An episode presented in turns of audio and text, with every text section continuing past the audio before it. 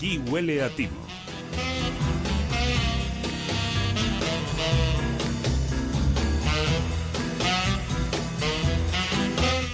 9 y 43 minutos en Canarias, una hora más en la península y este verano también estamos siguiendo la actualidad de los timos y de las estafas.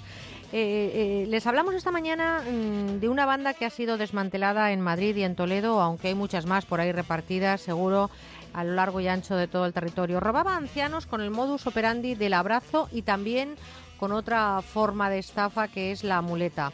Las víctimas, principalmente personas mayores a las que les sustraían objetos de valor. Enseguida les contamos en qué consiste la muleta y en qué consiste el abrazo. Queremos saludar y con el cariño y afecto que se merece y con un abrazo nada de timo a Serafín Serrano, criminólogo, amigo de batallas radiofónicas. Serafín, buenos días. Buenos días, Merche. Un abrazo de verdad. De verdad. Y además es que él es el papá, el papá literario de nuestro bebé en forma de libro que se llama Aquí huele a timo, además, ¿eh? hay que decirlo. Hablamos de nuestro libro, querido. Eso es, es pues eh, un libro de cabecera, un libro que no debe faltar en, ninguna vivienda, pues de alguna manera pues para estar prevenidos, porque hay mucho pillo, hay mucho truán que quiere vivir sin trabajar. Y además nosotros contamos todo esto en el libro, esto que es actualidad todavía en el siglo XXI y que hace muy poquito se han desmantelado, como digo, eh, eh, en, Madrid y en Toledo, pero esto está pasando en muchos lugares. ¿Cómo es el modus operandi? Si te parece, podemos empezar por el abrazo o cariñoso, como se le conoce en el argot. ¿Cómo es el modus pues mira, la verdad es que es muy simple. Esto no es más que una variante de, un hurto al descuido, una falta de hurto al descuido, ¿no? Y, bueno, de lo que se trata es pues simplemente de aproximarse a alguien, normalmente personas de avanzada edad, básicamente pues porque se supone que tienen los reflejos un poco más, más dormidos, ¿no? Entonces, la idea es aproximarse y con cualquier excusa, desde una información, pues pedirle el nombre de una calle, o donde está, o pedirle la hora, solicitar una ayuda, por ejemplo, a una ONG, eh, fingir que es un conocido o simplemente pues eh, ofreciéndose un favor sexual, pues el caso es que después de, ese acercamiento es una forma de agradecimiento, o sea, muchísimas gracias por colaborar, muchísimas gracias por, por informarme, ¿no? Y es en este abrazo eh, donde se produce la situación de, descuido y donde los delincuentes lo que están haciendo es sustraer eh, cadenas, eh, colgantes, eh, pues cualquier objeto que pueda tener visible, pendientes, pues el reloj. Oye, el perfil de los autores del timo normalmente son mujeres y ellos les están esperando en el coche. Es importante también este dato, aunque claro, como todo, no hay una norma escrita. esto es la estadística, una vez más, que es la que aporta algo más a, a la casuística, ¿no? Sí, sí, efectivamente. Ten en cuenta que eh, si la víctima, vamos a ver, las mujeres, eh, y es cierto, ¿no? Transmitís más confianza a la hora de un abrazo, eh, ya no solo para el hombre, porque todo hombre le gusta ser abrazado por una mujer, evidentemente, pero curiosamente no todas las mujeres les gusta ser abrazadas por hombres, pero mm, no tanto por otras mujeres. Por eso, normalmente, los autores suelen ser suelen ser mujeres que abrazan mujeres hombres simplemente por esa confianza. Y sí, si es el hombre el que está esperando en las proximidades para darse la fuga o para intervenir en caso de que haya una activa resistencia por parte de la víctima. Pues fíjate que, como sabes, tenemos una compañera, Bárbara Yurato, buenos días de nuevo, de nuevo. que esta mañana nos ha hablado además de páginas para, para ligar, bueno, pero eso ya ha quedado a primera hora de, de este domingo. Es una compañera que está pasando el verano en la sombrilla de Onda Cero, lo está haciendo fenomenal como todos sus compañeros y también nos ayuda en esta sección Bárbara, has cogido el micrófono y has salido a la calle. ¿Qué has preguntado exactamente? Sí, esta semana he salido a la calle a preguntar a nuestros mayores si conocen el timo por el método del abrazo. Y esto es lo que me decían. Me imagino que te pueden coger así y mientras te dan el abrazo o alguien y quitarte el bolso o quitarte lo que llevas en el cuello, algo así, supongo. Pues no, no lo conozco. No tengo ni idea, ¿no? De verdad. Pues me imagino que vendrá alguien, te dará un abracito y te robará la cartera. Pues sí, parece ser que distraen a la persona en cuestión, intentan como que la han conocido de toda la vida, le dan un pequeño abrazo y mientras tanto pues le manipulan la chaqueta o los bolsillos o algo y le quitan lo que lleva encima. Bueno, me hago una idea, pero pueden ser muchas ideas, porque con un abrazo se pueden hacer muchas cosas, muchas, unas más tontas y otras muy graves. Ante el desconocimiento de este, tipo, de este timo en particular por parte de los mayores, me surgió preguntar a la gente más joven si asesoramos correctamente a nuestros padres o abuelos. Escuchemos lo que me contaron. La verdad es que no, nunca. No, lo doy un poco por hecho. Como ellos son los que en su momento me han dado a mí este tipo de lecciones, como que asumo que ellos ya sabrán lo que hacen. Yo creo que no, que a, los, a nuestros mayores, que yo soy un poquito mayor, eh, no asesora a nadie. Eh, y mucha gente es estafada por gente joven, se aprovecha de la edad de la gente mayor. Bueno, tampoco yo tampoco sé cuáles son las nuevas estafas muchas veces, así es que tampoco puedo decir si le asesoro bien o no. Intento asesorarme yo y compartir la información. Creo que no, porque no, no tampoco estamos del todo informados, creo. Entonces, a la hora de explicárselo a ellos también, ni nosotros estamos informados ni ellos tampoco. Pues gracias, Bárbara, qué trabajo estupendo. Fíjate, Serafín, que ni los mayores ni los jóvenes, la gente no se ha leído nuestro libro, ¿eh? bromas y sugerencias aparte, hay que ver cómo se perpetúan los timos y a pesar de eso y a pesar de todo lo que contamos, siguen pasando cosas que nos eh, llevan casi casi a la época del Lazarillo de Tormes, ¿no? Efectivamente, sí, sí, sí, es cierto. Vamos, la picaresca española es conocida internacionalmente, ¿no? Y si, y si no, pues bueno, la importamos. El caso es que el caso es que hay una, una primera intervención que me ha llamado mucho la atención y es el hecho de decir, bueno, como ellos me enseñaron a mí en, mi en, en su momento, pues yo ya doy por hecho que saben, ¿no? que conocen. Eh, no sé, es un poco dejar a, a, la intemperie, ¿no? A nuestros mayores a los que bien hay que asesorar acerca de, de, cuáles son los riesgos que se pueden tener. Vamos, escuchamos la prensa, las noticias. Oye, y ahí, ahí, insisto, un libro estupendo que lo pueden leer, pero vamos a ir al, a la muleta, un procedimiento que alcanza a más núcleo de población, no solamente a los más mayores. ¿Cómo se opera con este método que además ahora mismo en verano en las terracitas y en esos lugares donde estamos eh, más relajados eh, podemos ser la víctima perfecta?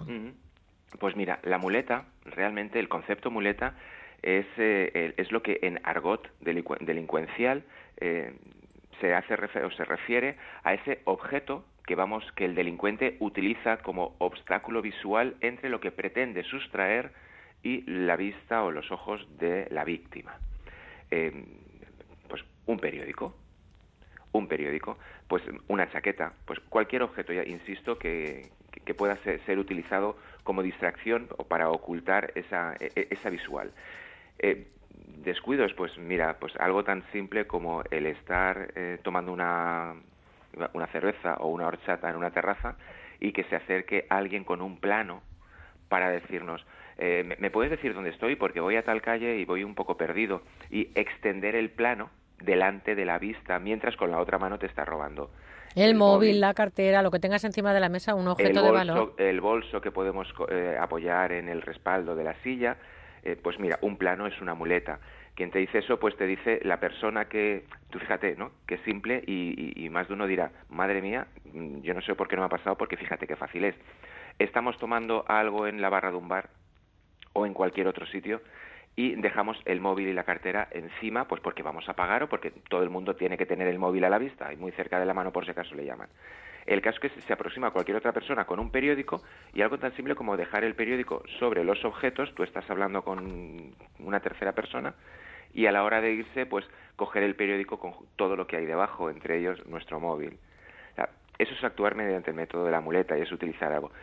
En este sentido, mucho ojo, mucho ojo con la gente que se, hace, se aproxime con un, con un periódico, con una chaqueta en estas en, estas Claro, porque además podíamos, eh, si te parece, reflexionar. No hay que dar consejos. Ya saben ustedes que yo no soy partidaria de los consejos, pero hay que ser eh, prudentes con el tema del abrazo y, y, por supuestísimo con ese afecto que derrocha alguien a quien apenas hemos visto dos segundos.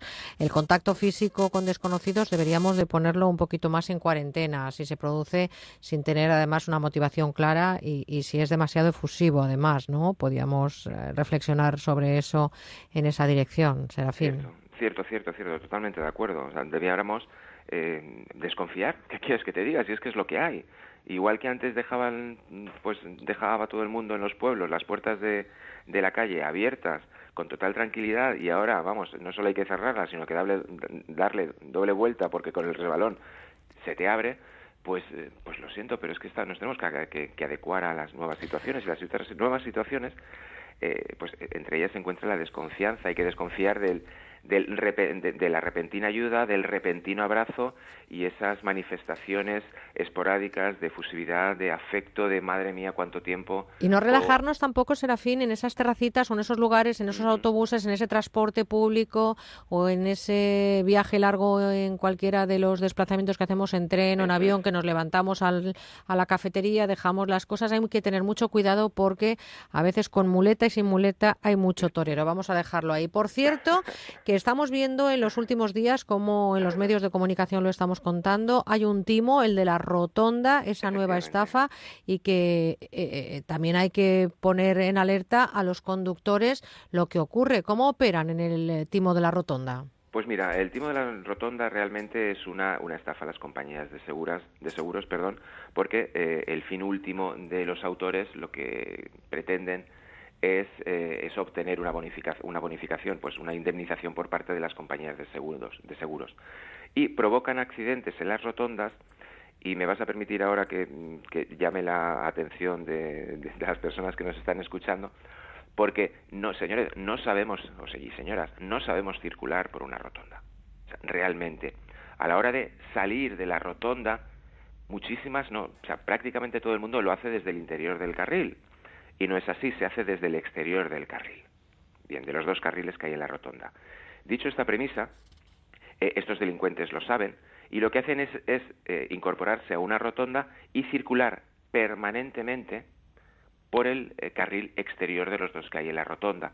¿Qué es lo que están haciendo? Están forzando que la víctima que circula por el carril interior salga y cruce su carril.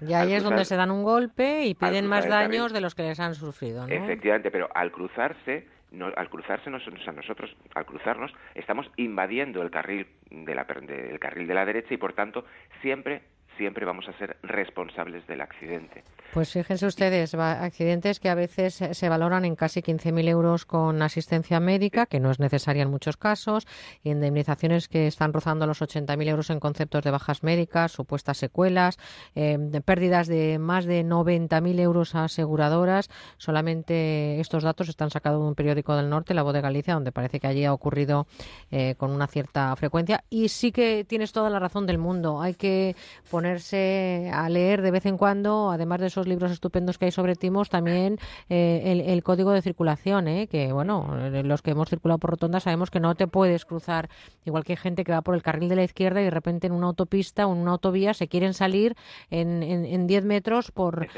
por, por la salida que no la tenían prevista. Que, Esa es la misma situación, pero en redondo. pues, em, querido Serafín, ¿cómo te echamos de menos ya hasta el próximo domingo? Estamos viviendo un veranito cargadito de estafas, ¿eh? Sí, sí, sí, sí. Vamos, eh, si la frase hecha de hacer el agosto no solo es para, los, para las terracitas de Benidorm. Es también para, para los que son amantes de lo ajeno. Gracias, Bárbara Yurato, por habernos a ayudado a hacer esta sección. Y gracias, querido Serafín Serrano, criminólogo, amigo. Un abrazo muy fuerte y disfruta de esta jornada. De oso. De oso, grande. Y además sin ninguna muleta ni nada, todo puro cariño. Efectivamente. Un besito, chao. Hasta muy pronto.